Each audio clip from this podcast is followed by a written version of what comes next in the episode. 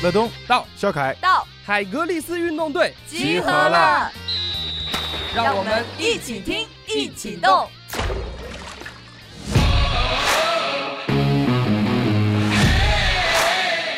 一千个人心中有一千个哈姆雷特，每个人心中的 CrossFit 都不一样。但是 CrossFit 对于他来讲，官方的定义就是用持续多变的高强度的功能性动作来进行训练。所以这里头包含的就是三个元素：我们用功能性动作训练，持续的要多变，每天做的动作都不一样，并且呢用高强度来进行实施，这就是 CrossFit。我只裁了一个六十岁以上组的女性呃选手的比赛。首先，运动员上场的时候，他带的那种气场跟感觉，就让人对他的他的面容、他的整个身体的仪态，让你知道他确实不是一个年轻的人。但是他所传递给你的那种生命力跟活力，让你觉得她就是一个二十刚刚出头的一个血气方刚的一个女生。她站到我边上以后，我就跟她就随便聊聊嘛，我说，Are you ready？然后他就直接用手在我胸头胸口敲了一下，What do you think？就特别让人感觉这个那种那种那种能量跟气场非常的足。我是健身房里头唯一一个用借力引体来做引体向上架的人，就经常经常会把那个龙门架摇到晃摇晃摇，就是声音非常的响。我是唯一一个会，呃，就拿一根跳绳找一个空地拼命在那儿练跳绳双摇的人，然后还抽着身上就是 青一块紫一块的。我是唯一一个会拿的那种不会转动的，呃，力量力量训练杠杆做火箭推呀，或者说在力量区做前蹲的一个人。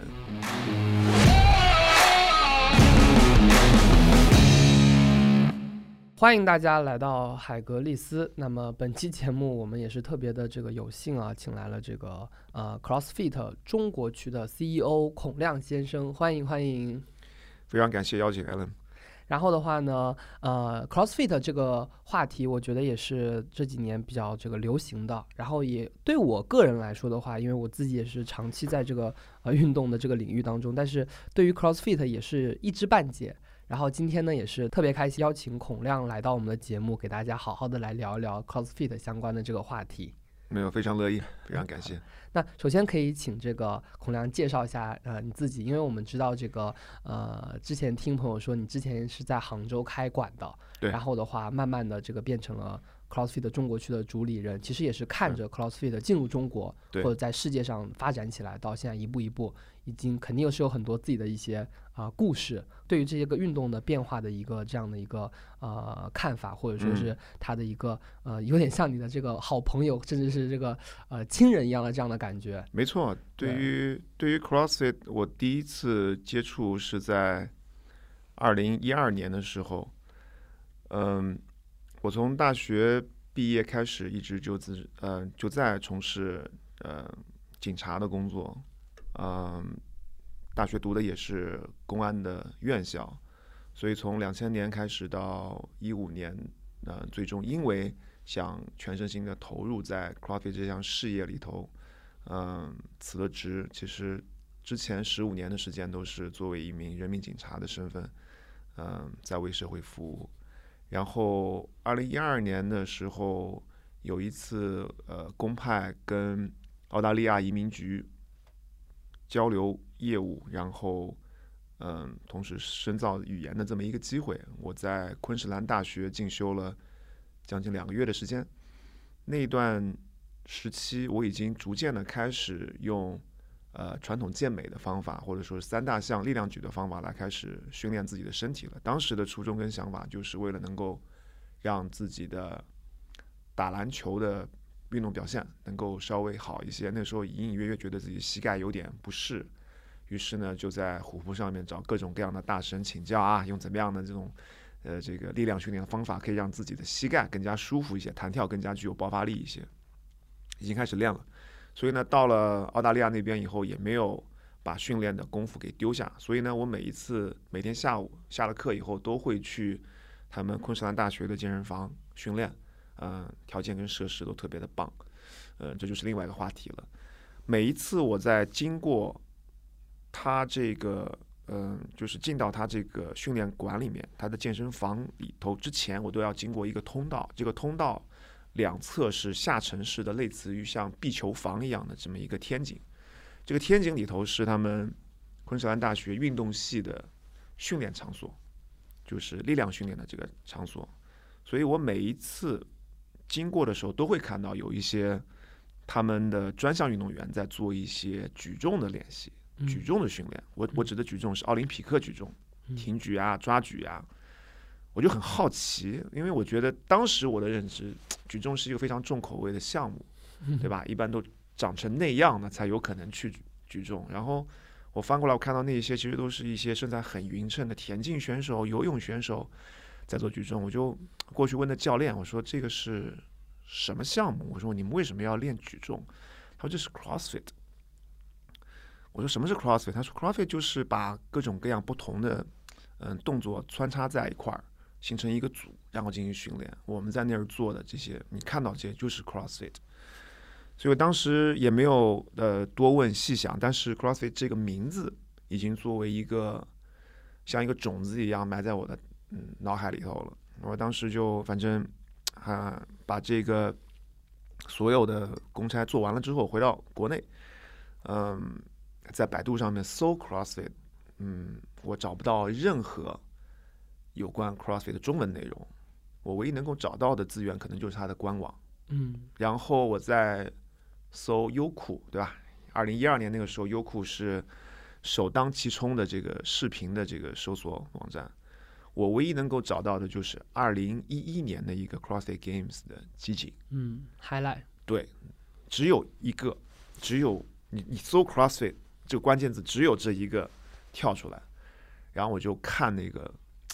games 的那个集锦，就越来越印证哇，这个项目这种训练方法太吸引人了。我觉得我也应该做这样的训练，于是就这个作为一个对于种子的一个一个萌发的一个一个非常呃肥沃的催化剂，就让我开始用 CrossFit 的训练方法来指导自己。日常的训练了。那个时候，每天在舒适堡传统健身房做奇奇怪怪的这个训练，就经常会引来就是巡场教练的一些，就是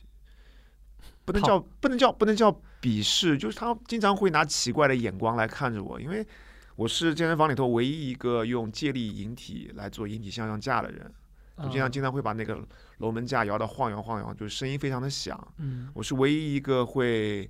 呃，就拿一根跳绳找一个空地拼命在那儿练跳绳双摇的人，然后还抽的身上就是青一块紫一块的。我是唯一一个会拿的那种不会转动的，呃，力量力量训练杠杆做火箭推啊，或者说在力量区做前蹲的一个人，所以。首先，第一点，动作本身非常的新颖，它不是传统健身房经常会出现的动作。嗯。第二点，可能动作的机制也不是特别的标准，对吧？用我现在的眼眼眼眼光来看的话，那是肯定有大量大量的这个错误跟瑕疵在里面。但那个时候，我唯一的这个资源就是从 CrossFit 点 com 这个官网上面去看它官网的一些对于动作或者说训练方法的描述，然后呢，去下载它那些视频库里头。那个时候的视频资源可能也就是。十五秒钟、三十秒钟的那种，像火柴盒大小的那种，我把它全部都下载下来，然后自己看啊，双摇怎么跳，那个抓举怎么弄，就这样子慢慢慢慢的用 CrossFit 的训练方法来带入到自己的日常训练跟管理，然后时间呢快速的往前去推移，呃，从事运动，因为同时我还在练铁三，还在还在玩马拉松、越野跑，呃。在整个从事运动的，就遵从自己的内心爱好，从事这些运动项目的时候，我发现我从事的越深，经营的越深，我发现我自己的好奇心就越强，喜悦感就越足，嗯，就慢慢慢慢诱发了我，产生了是不是我可以往这个职业方向转的这么一种念头，于是就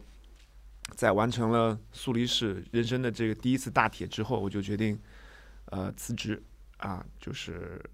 想要开设一个自己的属于自己的 CrossFit 的健身场馆，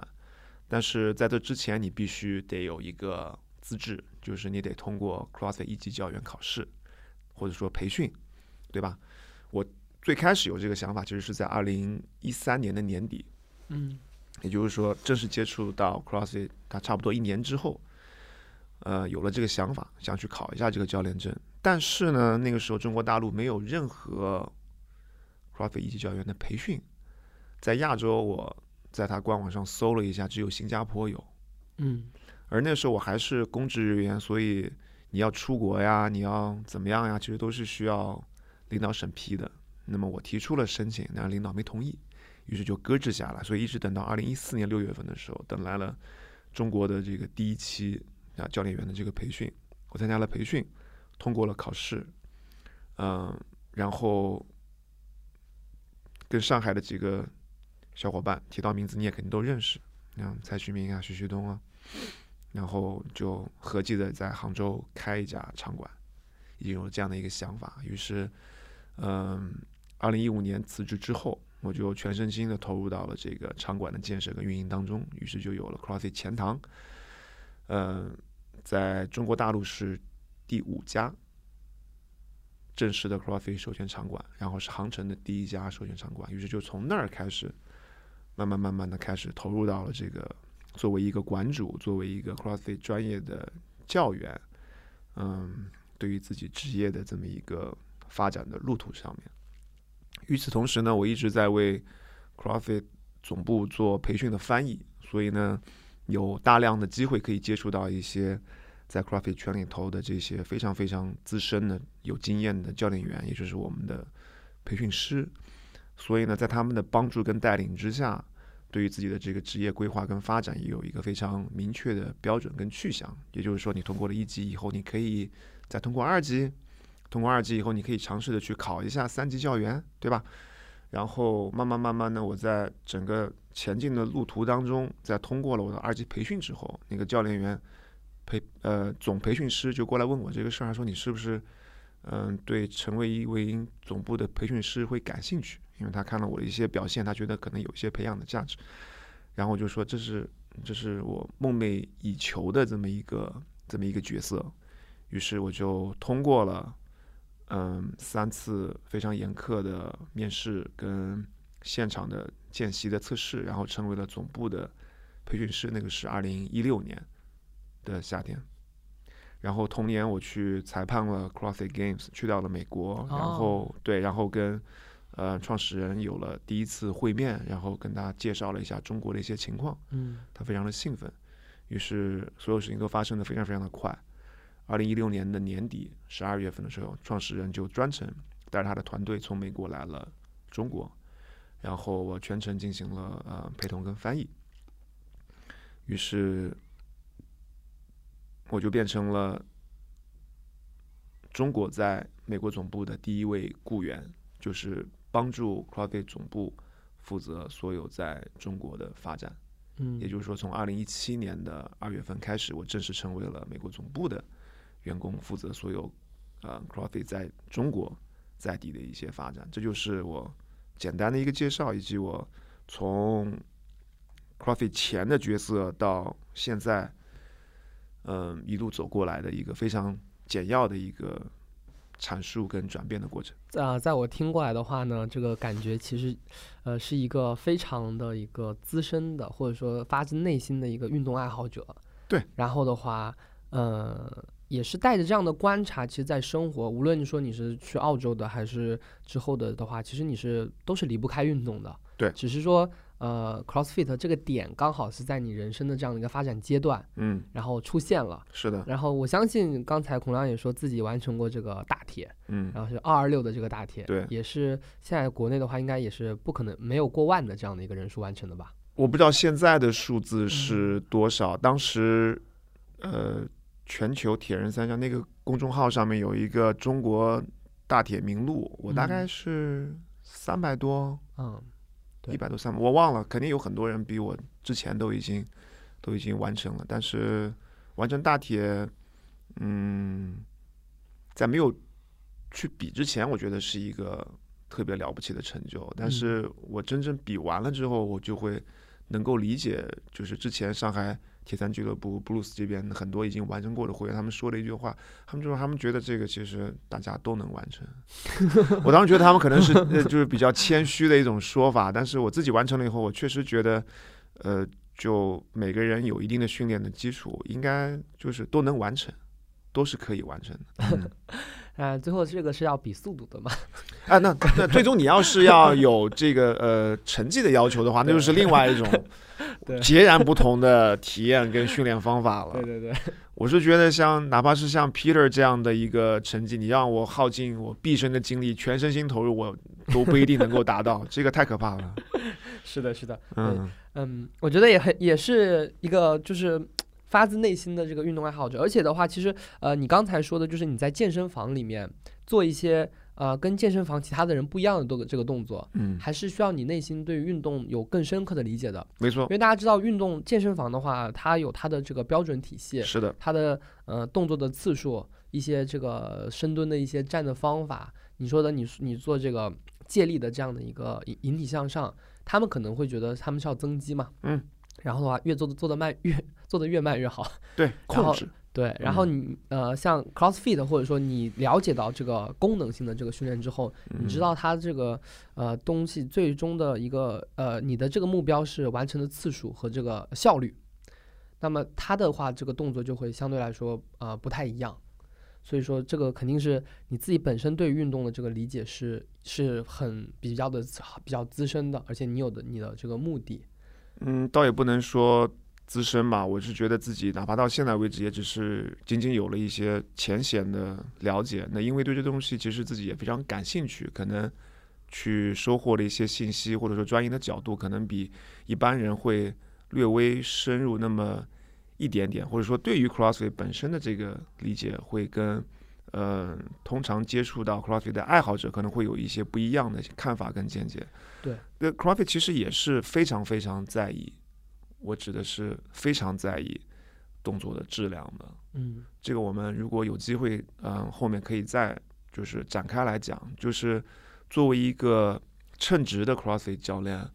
他对于强度，就是你刚才所说的完成的次数以及他完成的这个速度，是有非常严格的前提之下，才可以让他的会员去做相应的速度。和次数的，嗯，也就是说，这个前提就是你必须要保证，在一个相对让你舒服的强度环境下面，可以高质量的完成动作的前提，你才可以去追求所谓的强度。嗯，了解。但我觉得其实很多我们的听众可能呃还停留在这个呃孔亮第一次听到 CrossFit 这几个字的这个阶段。对对对。所以说我们也是特别希望就是通过今天，特别能理解，对让。孔亮好好的来讲一讲什么是 CrossFit，它跟其他的这个运动，跟这个 Fitness，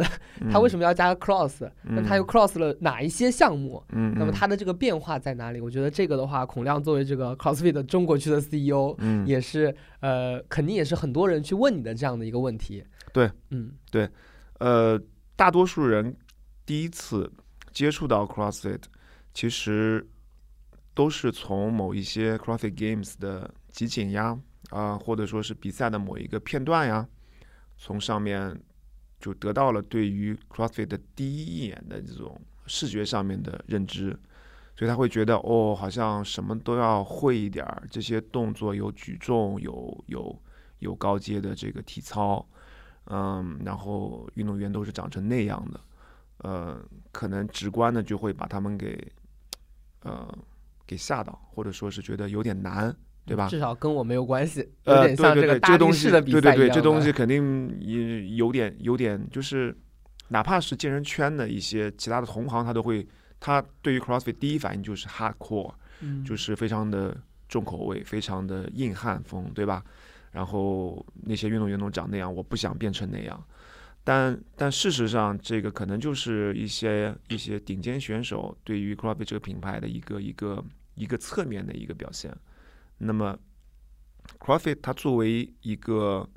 呃训练这个方法来讲的话，它其实每个人都可以干，每个人都可以练，每个人都可以做，因为它用的是呃功能性动作。那么功能性动作，所谓功能性，就是你在生活当中其实会频繁运用到的这些肌肉群啊，呃所运用的这些关节呀，来组合的这些动作。所以，呃，这个训练的本身所运用的这个动作有难有简单，但是一个称职的教练啊，CrossFit 所用的这个体系，它是其实永远都会把一些简单的动作拆分开，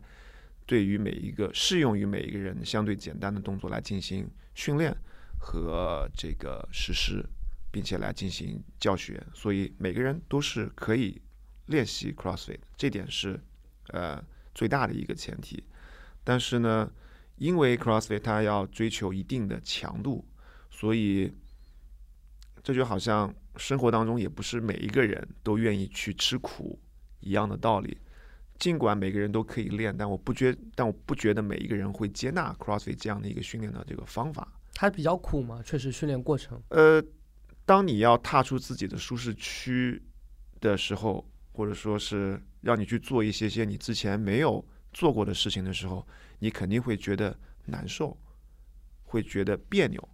会觉得不舒服，甚至产生相相应的这种苦楚感。嗯，排斥。对对对。呃，他会学习要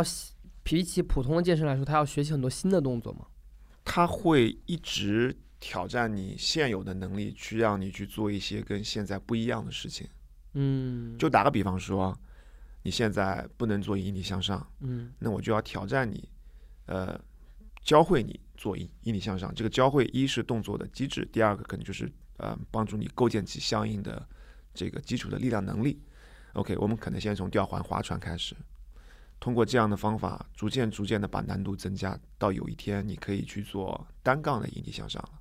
这对你来讲就是一次动作的解锁。OK，你从零个。单杠的引体向上变成可以做一个严格的单杠引体向上，慢慢慢慢加的时间推移，你现在可能只能做一次到两次。我后来我会给你再慢慢的增加一些，就是逐渐逐渐的增加量和难度，让你一组做五次，直到某一天你可以在每日训练 Word 里面去完成五组五次呃严格的引体这样的能力。OK，当你舒服了，这对这个区间感觉到比较。适应的时候，我再给你加点难度，你可能要做胸触感了，你要拉得更深了。当胸触感完成了以后，你可能要去完成双立臂了。当你完成了实力的双力臂，或者说借力双力臂之后，我可能又要给你去稍微加一些单杠上的花样，那就可能会出现类似奥林匹克体操里头的那些高阶的动作、高阶的基础动作，是吧？嗯。等等等等，这就是让你每天都会让你。在训练的环境里头做一点跟之前不一样的事儿，以确保你每一天都有新的适应性的产生。我觉得就是呃，在这个健身和这个运动过程当中，学习新的姿势是非常的有必要的。一个是它可以就是训练到你不同的一个肌肉，然后打破你之前的一个呃，或者说是呃改变一下，或者说是让你有一个不同的一个训练的模式。但是还有个很重要的问题就是，嗯。就是有些人训练的话呢，他是希望能够有效果的，或者说他是能够有有一个结果的。比如说大家最关心的其实是呃增肌和减脂。嗯。那么呃，可能很很多人也会问说，CrossFit 能不能有更好的这样的效果？但如果说呃像孔孔孔孔亮刚才一直在强调，就是我要完成这个动作，那他的最终的目的又是什么？我觉得这肯定也是很多的这个呃新入新入这个 CrossFit 的人特别关心的一个话题。嗯，我觉得。呃，直接有减脂和增肌的目的非常的正常，因为首先第一点，呃，追求健康毫无疑问是每一个人的需求，减脂增肌直接对应的是美，对，呃，追求美是每一个人的需求。我觉得从需求的这个角度来讲，一点问题都没有，并且呢，我觉得 CrossFit 它的整一套方法论其实可以很好的服务到这两点。首先，我们先说健康，在 CrossFit 里头，它对于饮食的要求其实是，嗯，很大程度上有点点不同于其他的一些体系。它不同的点是在于，我没有一个，就感觉好像英文叫 one size fits all，就是放之而四海皆准的这一种方法，或者说一种手段来控制你的饮食方法。因为我们发现每个人的基因组是不一样的，导致他对不同的食物有不同的反应。导致他，呃，生活的这个习惯、工作的需求，都会让他对于这个食品的这个管理会产生不同的一些状况。那么我们发现，嗯，比较能够通用的一个原则就是去吃真实的食物，然后尽可能不要产生额外添加糖的这种摄入，这是背后的营养学的这个机制。所以这是对于健康的这个方面。那么从对于美的这个方面来讲的话，就可以提到整个体系里头的这个训练和动作两个方面。我们先说动作，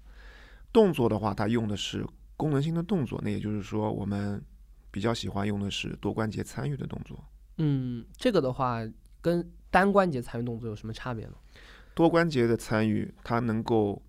广泛的调用到你的神经调控系统，也就是说你的头脑来控制肢体的能力的这一部分的这个刺激。嗯，如果说是单关节的运动，首先第一点，我们去观察市面上那些单关节的这个训练的器材，嗯，它的轨道是固定的。对。也就是说，在行进的轨迹上面，你关节的对于肌肉的整个刺激的这个角度，它一定是恒定的。也就是说，不需要你头脑的这个控制，它就可以去完成这个动作的执行。对它对于肌肉本身的刺激有没有好处？肯定是有好处的。那么更进一步，如果说我在刺刺激肌肉的同时，又能够让我的这个神经协调性的这个能力参与进来，其实能够让我的投入产出比更高。嗯，但是相对来说的话，它对于训练者的要求也会更高，因为的话会有一个协调性的问题啊。对，毫无疑问的。但这些协调性也是在你生活当中独立生活所应该具备的。嗯，呃，这是在健康或者说是增肌减脂里头的第一部分。你是说就是动作的这个部分，我们用多关节参与，并且呢，我们在做动作的时候，尽可能会选择全幅度的动作。所谓全幅度的动作，就是说把你的这个关节要尽可能带入到它生理解剖上的这个支点，嗯，也就是说近似支点的那个位置，不是完全的支点啊。我知道这边可能有一些争议，我所说的不是那一种就是极致的支点，是那一种全幅度它肌肉可以控制的支点。这样有两个好处，第一点它可以保持你关节的灵活性跟柔韧度。它可以保持一定的这样子的一个，它可以让更多的肌肉参与进来，并且呢，潜在的产生，嗯，更更高的一些功率，能够让你的强度变得更大。所以这是动作的这个部分，然后动作模式组合的这个部分呢，更多的就是让你的这个身体不会因为某一种特定的套路而让你的适应性进入平台期。嗯，也就是说，我每天都会面对不同的刺激，让你的这个身体每天都会有全新的感受跟适应性，这样你就可以持续的在不同的素质上面进行进步，而不是说只是耐力好，而我只是力量大。嗯，因为某一种极致的素质就会导致其他素质的一些丢失。没错，我觉得这个其实是，嗯，打破了一定的这个健身人群的一个嗯习惯吧。因为像我了解到很多这个健身的人，就是呃肩胸背肩胸背几个动作，两三个动作重复，嗯，啊不停的做这个周期性的重复，嗯，那么嗯刚才孔亮讲到 CrossFit 就是你要尽量做一些这个整个的关节的运动，做整个的一个挺举和一个抓举的动作，这个其实对于技术的要求是很高的，对，而且它一开始的时候也不能上到很大的一个强度，所以说。嗯，他的话可能对于这个学习者本身来说的话，确实要做好一个心理的预期跟这个前期的这个呃学习的这个过程。对他可以有这样的一个预期，但是呃，我可以保证的是，在一个称职的 CrossFit 教员的指导之下，他应该是每天都会成就感满满的。嗯，因为他每天都会接受一些啊之前没有接受到的一些信息，并且去做到一些他们之前没有做到过的事情。嗯嗯，所以呃，其实我有了解到，CrossFit 其实是一个比较这种呃赛事化、说比赛的这种东西，所以它的整个的一个训练的话，也会根据这样的一个比赛的要求去进行一个编排嘛，类似有一个啊目标，比如说我们经过呃三个月或者说半年的一个训练，我们可以在这个一个比赛当中得到一个呃什么样的成绩的反馈？对我们呃以总部牵头进行的比赛，就是每年。二三月份会举行的一个全球的公开赛，欧本，呃，之前是为期五周啊，今年因为是疫情的缘故，呃，连续的这个三周啊，我们把它称作是，嗯，对于普通的 CrossFit 训练爱好者一次对于这一年以来你的身体进步的最好的一次考验，或者说是一次测试。你可以通过嗯全球的排名来发现自己是不是比以前进步了。你可以通过今年呃在相同的这个项目上面跟去年同样的项目进行比较，你看你自己是不是进步了？那这只是。呃，在运动指标上面的这层面上面的一个非常明显的一个变化，但是更多的一些所谓的比拼，可能是可能就是贯穿在你日常的每一天的工作跟生活当中呢。这种这种比拼，可能是不是一个数字可以能够表现的出来的。你设想，如果说我现在是一个大胖子，然后我偷偷的开始练 CrossFit。两个月以后，你再看到我的时候，你肯定会惊讶，你到底做了什么，对吧？我觉得这种、这种、这种对于自己的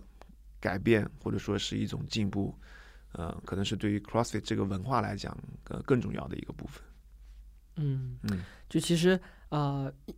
任何的一个运动比赛，其实是你参与这个运动里面占比是时间呐，各方面精力是比较少的。大部分的精力都是放在日常的训练上，嗯，所以训练的这个时间是，嗯，很漫长的，很日常的，嗯，很这个重复的，嗯嗯，因为我之前也是，呃，这次做节目之前也是看了很多的这个，呃，CrossFit 这个 game 的这个 highlight，然后的话，这个每一年其实都有，然后整个的。视频的效果也是很燃的，嗯，然后刚才在这个前期的这个聊天当中，也是知道孔亮有去到美国去做这个比赛的这个呃裁判，嗯，那么其也可以向我们的这个听众来描述一下自己当时当这个裁判的这个经历，因为我相信也是你第一次啊近距离的一个接触到 CrossFit 世界上最优秀的运动员，嗯，嗯，做出来做作为 CrossFit Games 这个裁判的这个经历，对我来讲是一个。非常耳目一新的感受。首先，作为裁判，你能够观察到，或者说从一个工作人员的角度，嗯，非常有幸的能够经历到 c r a f i t Games 它光鲜外表背后的这一些辛勤工作的志愿者，以及它背后的整个流程上面的一些设置，嗯的复杂性的这么一个呃幕后幕后去去去亲临幕后工作的这么一个。呃，这么一个机会，我觉得这个机会本身不是每个人都能有的，非常的难的，非常非常难能可贵。第二点，对我个人来讲，就是你能够在现场，嗯，亲眼看到这一些顶尖的运动员、CrossFit 选手所展示出来人体，呃，非常具有，就是感觉很让人炸舌的这种身体能力的这种。这种表现，我觉得这不是每个人都有机会能够在现场近距离感受到的。当时是有什么动作或者哪个运动员的哪个表现让你特别的震惊的一个画面吗？让我感受最深的，这个答案可能会超出你的预期。嗯，让我感受最深的不是那一些顶尖的选手，什么 Rich Froning 啊、Matt Fraser 啊、Just Bridges，不是这些人。让我感触最深的是青少年运动员，嗯，老年运动员，嗯，嗯，我举两个例子。我们先说老年运动员，我只裁了一个六十岁以上组的女性，呃，选手的比赛。嗯，首先运动员上场的时候，他带的那种气场跟感觉，就让人对他的他的面容。他的他的整个身体的仪态，让你知道他确实不是一个年轻的人，但是他所传递给你的那种生命力跟活力，让你觉得他就是一个二十刚刚出头的一个，就是血气方刚的一个女生。她站到我边上以后，我就跟她，呃，就随便聊聊嘛。我说，Are you ready？然后她就直接用手在我胸头胸口敲了一下，What do you think？就特别让人感觉这个，就是那种那种那种能量跟气场非常的足。然后开始比赛了以后，六十多岁的嗯大姐阿姨，她可以爬绳，嗯，她可以爬到将近五米高的地方，然后稳稳的把自己放在垫子上，她可以去做抓举，她甚至可以做 GHD 的仰卧起坐，他可以跑，他可以跳。我相信这样的年纪，他能够做这样的事情，没有人会担心他在家里头待。如果说摔倒了爬不起来，或者说在马路上摔倒了需要有人去扶他一下，嗯，这是这是第一点。第二个例子是一个是一个小女孩，她那个时候可能只有十四岁、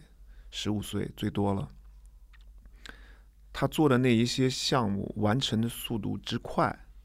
身体所反映出来这种状况之好，就远远超出了我的想象。我甚至有的时候都已经忘记了，哇，他只是一个孩子，嗯，还未成年。是什么让我意识到这一点的呢？是当他要通过最后一个跳箱冲向终点的时候，他没有完整的站直身宽，所以我给他了一个 no rap。但他那个时候已经往终点跑过去了，我是把他拽住拉回来，让他再重新把那个动作完成，再让他冲向冲向终点。他在。被我带回来之后，就开始一边哭一边做那个动作，然后哭着冲过了终点。呃，如果单纯只是看运动表现，我觉得他就是一个成年人，他就是一个非常顶尖的选手。但他哭的那一刻，让我意识到，哦，原来他还只是一个孩子。所以翻过来讲，那些选手所体现出来的能力，是超乎我们大多数人的想象的。就是有的人其实他没有相应的一种参照跟对比，究竟刘翔有多厉害，究竟孙杨有多厉害？我打个比方，这些运动员究竟在怎样的一种层面上面？中国从二零一三年真正的开始有授权场馆建立起来，很长一段时间我们都是看韩国的选手，就是有一点点觉得好像哇，他们是我们前进的标杆，他是我们的。偶像确实，他们发展的时间、发展的规模，在二零一三年的时候要远远高于中国。呃，在很长一段时间里头，亚洲我觉得顶尖选手的这个区域都是属于韩国的。从二零一六年开始，亚洲跟太平洋区被划作了同样一个区域。我从二零一六年开始制裁区域赛跟 CrossFit 的总决赛。我在区域赛的时候，我突然发现韩国选手。跟大洋洲的选手相比，好像并没有表现的像我们想象的那么好。在区域赛里头，总共有四十名选手，韩国选手可能只能排到三十五、三十六，那就是末尾的。排到他后面的那一些选手，不是因为菜或者弱，是因为受了伤而退了赛，只能排在后面。嗯，所以各位可以想见，嗯，在竞技层面，我们觉得那么强的韩国选手。其实，在大洋区也排不上什么太前列的号码。大洋区是指澳洲吗？澳大利亚，嗯，新西兰，嗯，这些这些区域。二零一七年同年的这个区域赛，我先直裁了，嗯，亚太区，然后这一周之后，我直接飞往了欧洲，我去制裁欧洲区的比赛。我们在区域赛的时候，所有比赛的项目是一样的，所以所有比赛的成绩我心中都有底。在我在看欧洲区的这些选手比拼的时候，我发现普遍的成绩都要比大洋区的要好，也也就是说，他前十名的成绩都基本上跟大洋洲前三名的成绩差不多。那就是那个又体现了，就是大洋洲的选手如果说到了欧洲区，他们不会像他们的在大洋洲的排名这么高。当我去到 Games 之后，我发现那一些我觉得表现那么突出的欧洲的。冠亚军，大洋洲的冠亚军，跟美国的这些选手相比，我发现哇，他们好像能够排进某个项目能够排进前二十，他们就已经很开心了。当你去看前十名的 leaderboard 就排名榜的时候，可能有九面国旗都是美国的。所以，当你去看这一些对比的时候，你就会发现你自己或者说你这个健身房里头最好的这个选手，跟 Matt Fraser 之间的区别在什么地方？那不是一个概念。那真心不是一个概念，所以让你对于整个社群有了更深的了解，让你对于整个社群里头最精英的那些运动员有了更加深入的这个了解。哎，其实刚才孔亮在提到成绩的时候，没有一个绝对性的一个数值，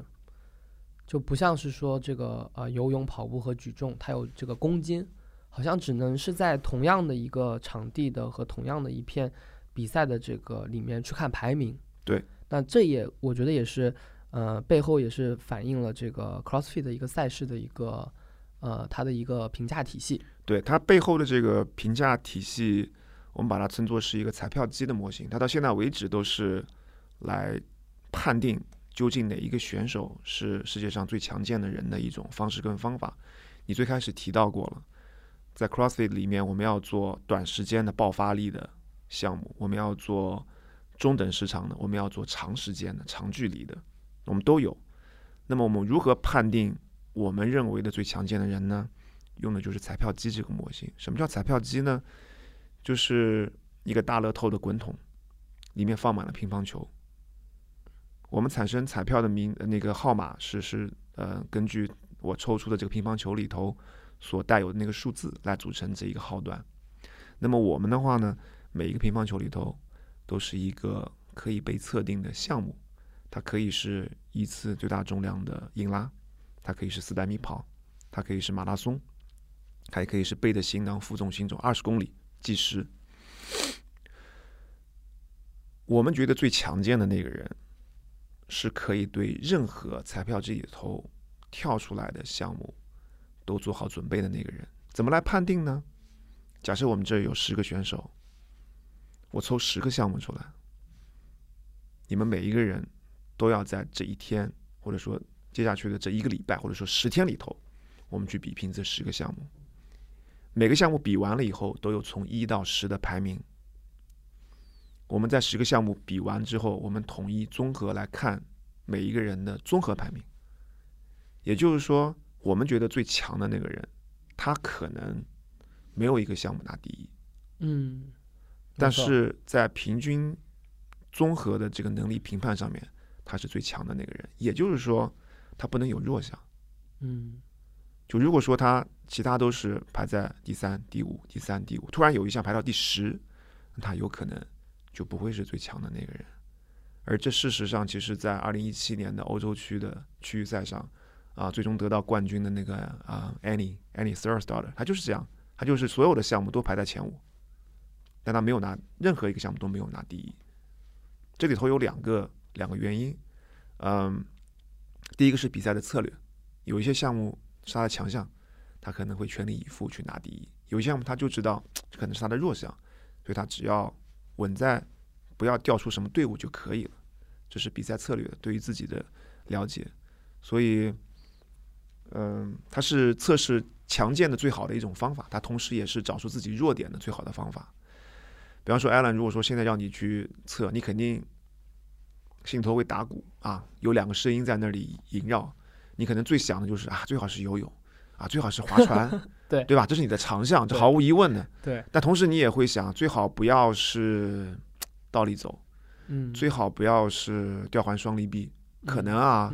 那这些你不想要的东西，事实上就是你的弱点。那 CrossFit 的理念就是，我们觉得，与其在你的强项上面花更长的时间跟精力，不如去补强你的弱点，可以让你的。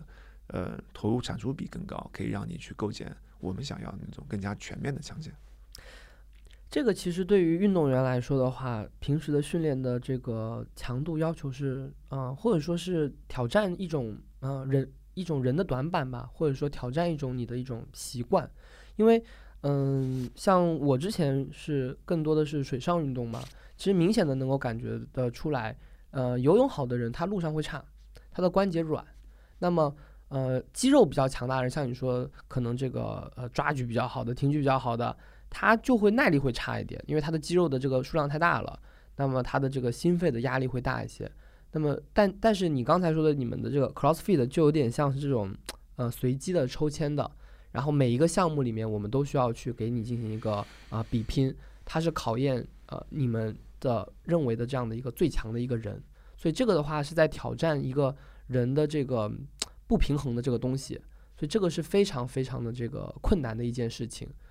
就像就像有些人在健身房，他喜欢练上肢，他不喜欢练下肢。对。那有些人他就喜欢练腿，嗯，不喜欢练这个上肢，不喜欢练腰腹。嗯。那么你们的话就是说，我都得要好的啊，都得要这个呃平均水平线以上的这个成绩。对他的整个训练的理念跟比赛的理念。包括顶尖的选手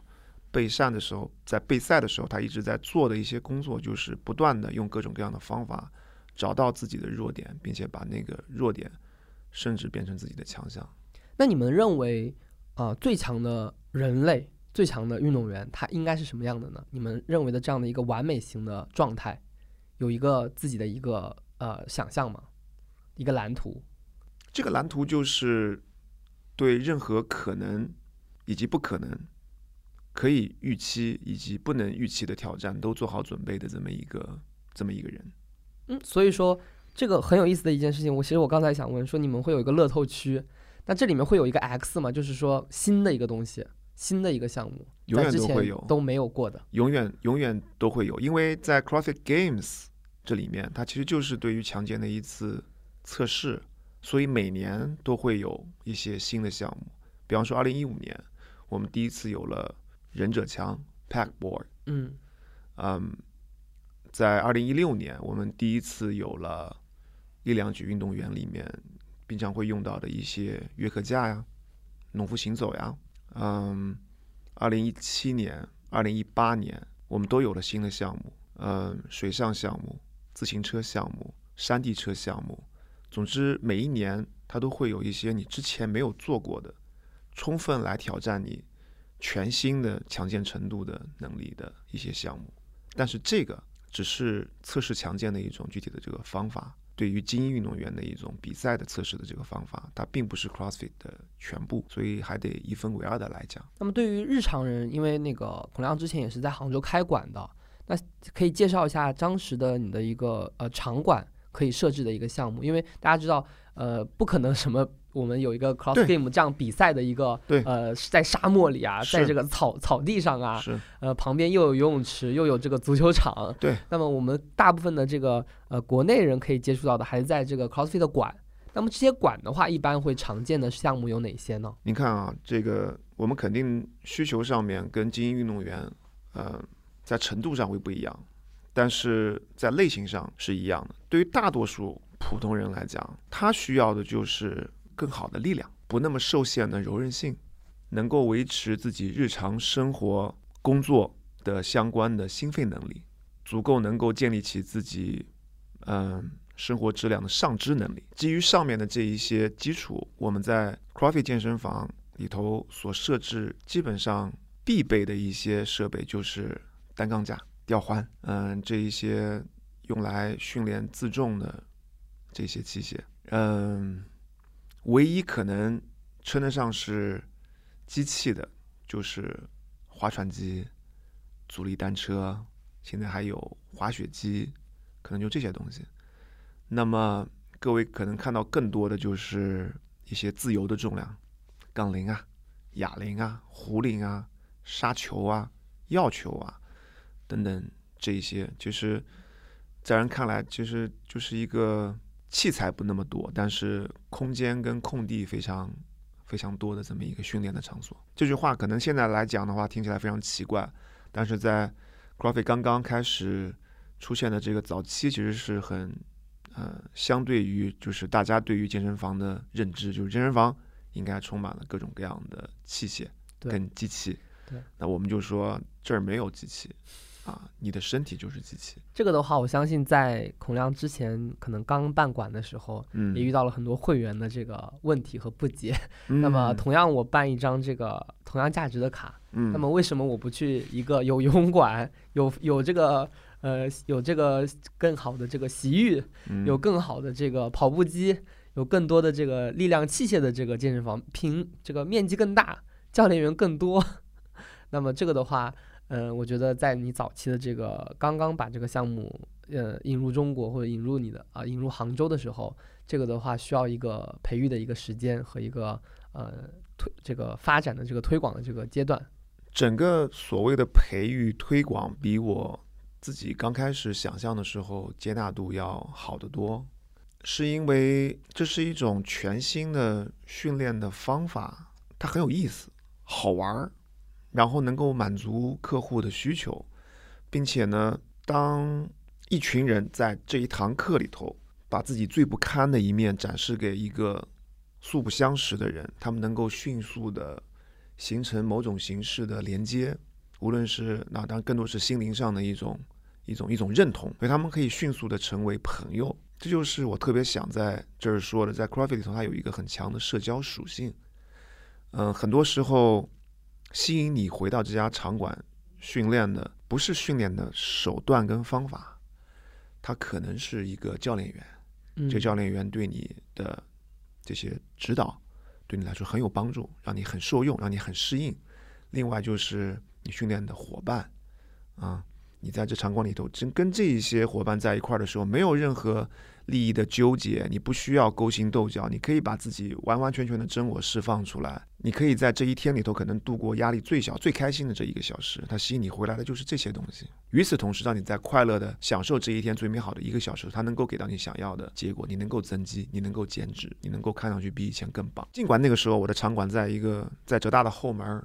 在青之屋的这个这个最深的地方，可能在市区里头最难找的地方，嗯，也还是有很多人来。那像这个之前孔亮有自己的一个学员的一个变化，一个比较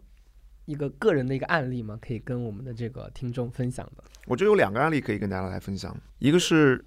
从最开始就一直在我们的场馆进行训练的一位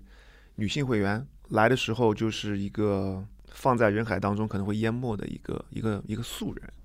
之前也没有任何运动的背景，没有专业的背景，没有嗯个人身体管理的这么一个背景跟体验。他来了以后，就是说哦，我听说这个训练项目还挺有意思的，我想过来体验一下。就是一个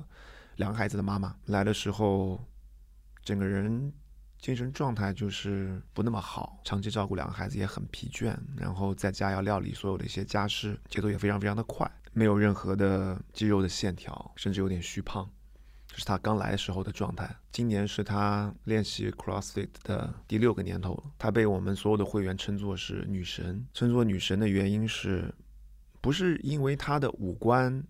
嗯，面貌有多么的精致动人，不是因为这个，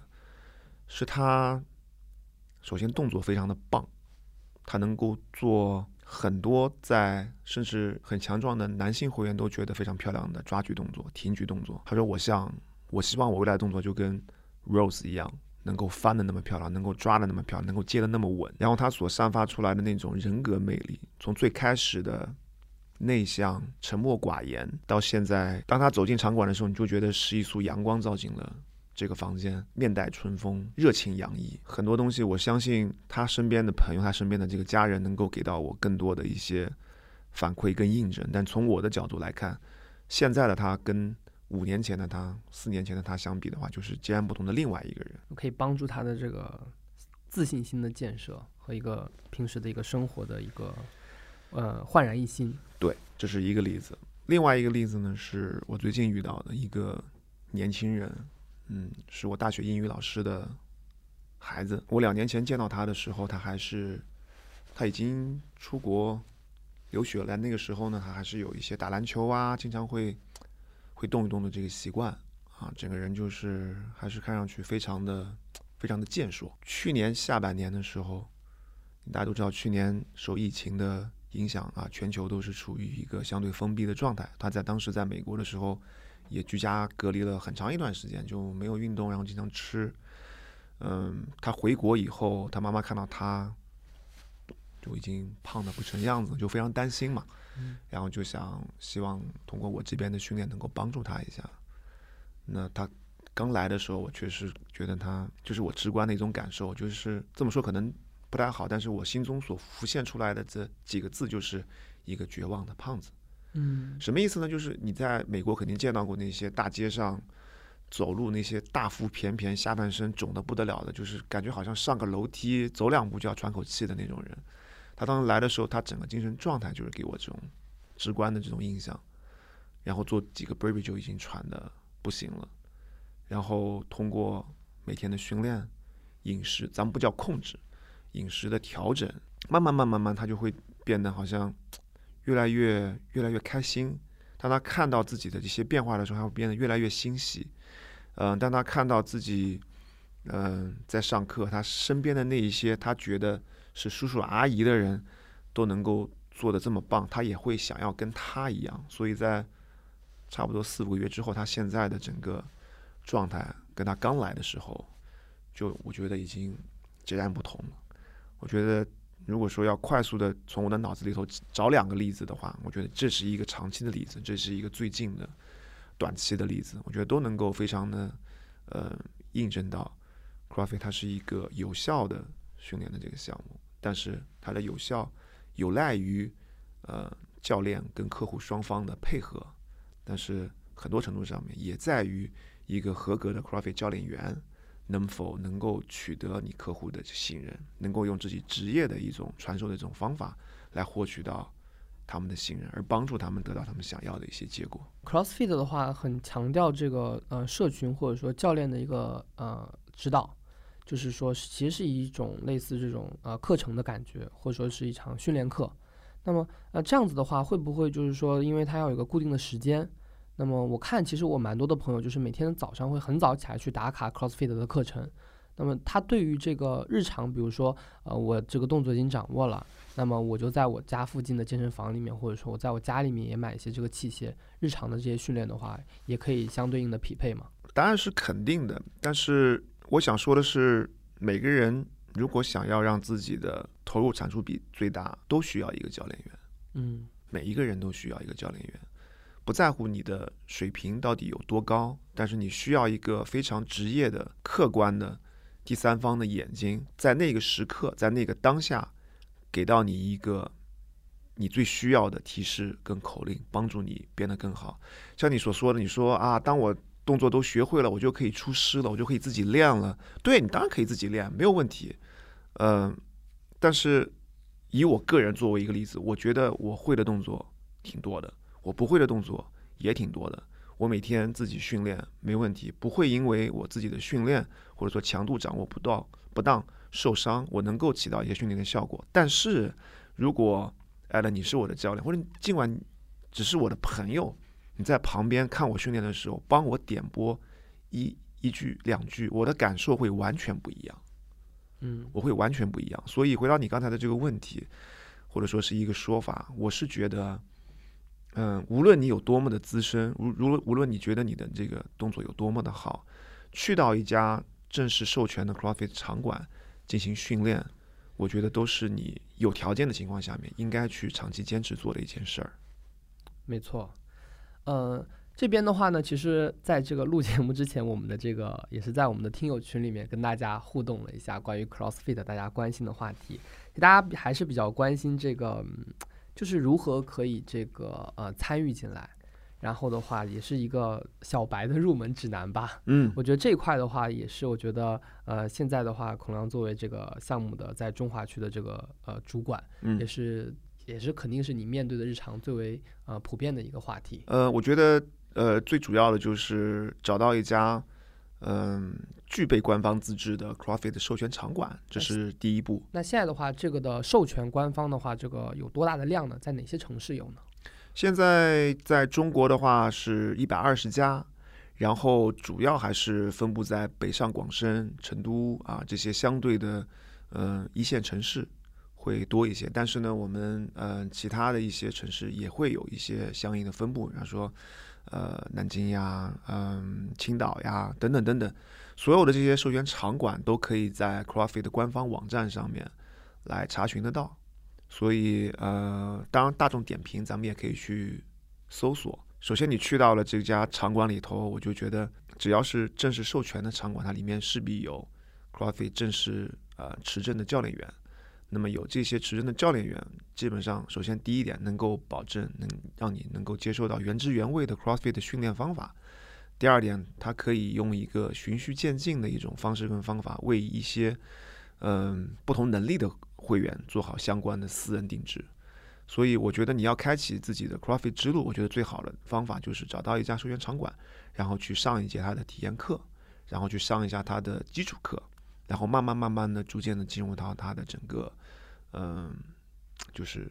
社群里面。这样时间久了以后，你就会找到就是属于自己的这个训练的这个节奏。对于呃新人来说的话，其实特别是如果你生活在这个一二线城市，嗯，接触到是一个不难的一件事情。嗯嗯嗯。所以大家如果说只要是喜欢的话，其实可以看一下自己的身边有没有这个官方授权的这个训练馆。对。那么它会有专门的一个标志嘛，或者说是专门的一个场地，比如说它是呃蕴含在其他的健身房里面也会有，还是说一般来说 CrossFit 的馆都是一个独立的一个场馆？CrossFit 馆都是独立的场馆，都是独立经营的一个经济体。之前的总部也非常的避讳，就是跟传统的商业健身房建立在一块儿。嗯，所以基本上所有的 CrossFit 场馆都是独立的。因为我其实自己的话，有在这个传统健身房里面，呃，有练习过类似 CrossFit 的这样的东西。嗯，那么这个的话，其实并不是官方授权的。不是这个的话，听众朋友们也可以这个了解一下，就是 CrossFit 的这个训练呢，都是在这个官方的这个训练馆里面。如果说你要用到 CrossFit 这个商标来进行商业推广的话，你必须要进行总部的认证和授权，你才能够进行相关的一些活动。也有一些这个 CrossFit 有官方的一些社交的一些账号嘛，可以去很快的查询到这些地址。呃，我们的。小程序 CrossFit 中国的小程序上面有所有现有的在中国地区的授权场馆的地址，你可以能够在上面搜得到。刚才你提到了有什么方法可以尽快的开始 CrossFit 训练？我觉得，呃，我们的抖音账号、我们的微博账号上面每天都会呃发送 CrossFit 官方的每日训练。这个每日训练底下我们有相应的降阶的方式跟方法，有一些选择。如果你有一些训练的基础，也可以不妨从那儿先开始。孔亮也是一直致力于这个 CrossFit 在中国的这个发展。那么关于这个你接下来的这个这样的一些计划呀，或者说对于这个项目在中国的发展有什么规划的话，也可以在这边跟我们的这个听众来聊一聊。CrossFit 作为一家公司，在去年也有了一个全新的领导层的重组，所以国际的战略也有了很大的变化。可以预见到的是，在今年、明年，嗯，在全球的这个战略上面，CrossFit 会从商业化的这个程度更加正规的符合呃市场的一些需求，去做相应的一些推广工作。对于中国这个全新的、不同于国际上其他地方的市场，CrossFit 官方也非常非常的在意。嗯，我们现在正在致力于要去完成的一项合作，就是要跟在地化的，呃，利于中国本土的一些非常强有力的商业伙伴，能够结成一种呃紧密的合作关系，试图通过大家的力量一块儿把 c r o f i t 这个 IP 这个品牌这种生活方式跟训练方式传递给更多的人。我觉得这是一个非常特殊的时期，这个时期在现有的国际环境、呃经济环境之下，它有呃一个特定的这个。内涵和意义，所以我是觉得希望能够有更多的运动的爱好者、健身的爱好者，或者说是经营者，能够嗯加入到整个品牌的建设的这个活动当中去。我觉得任何一个商业体都可以从整个 CrossFit 的社群里头去得到他们想要的一些呃梦想和目标。我们也向呃，我们也同时非常的嗯确认。CrossFit 所拥有的这一份文化和能量，能够为这些合作的伙伴带去，呃，他们想要的一些东西，能够帮助他们，呃，实现到他们想要的一些成功。所以，最后就是非常感谢，呃，Allen 这边能够给到这么好的一个平台，让各位去了解到什么是啊 CrossFit，让更多的人能够参与到 CrossFit 里面来。也同时希望啊 a c h i l l e s 能够能够越办越好。百尺竿头更进一步，谢谢谢谢。然后呢，呃，大家如果说听了这期节目，对这个 CrossFit，对孔亮，呃，有一些这个想要继续的这个探讨的话呢，也可以在我们的这个 Show Notes，还有这个我们的公众号里面都可以找到孔亮的个人的联系方式，还有就是加入我们的这个社群呢，也可以跟孔亮进行这个进一步的交流。那么本期节目呢，我们就到这边结束了，也是非常的这个开心。今天可以这个非常的这个原汁原味的了解到这个 CrossFit 这样的一个项目，那么谢谢孔亮的到来，非常感谢 Allen，谢谢。那本期节目就到这边，拜拜，拜拜。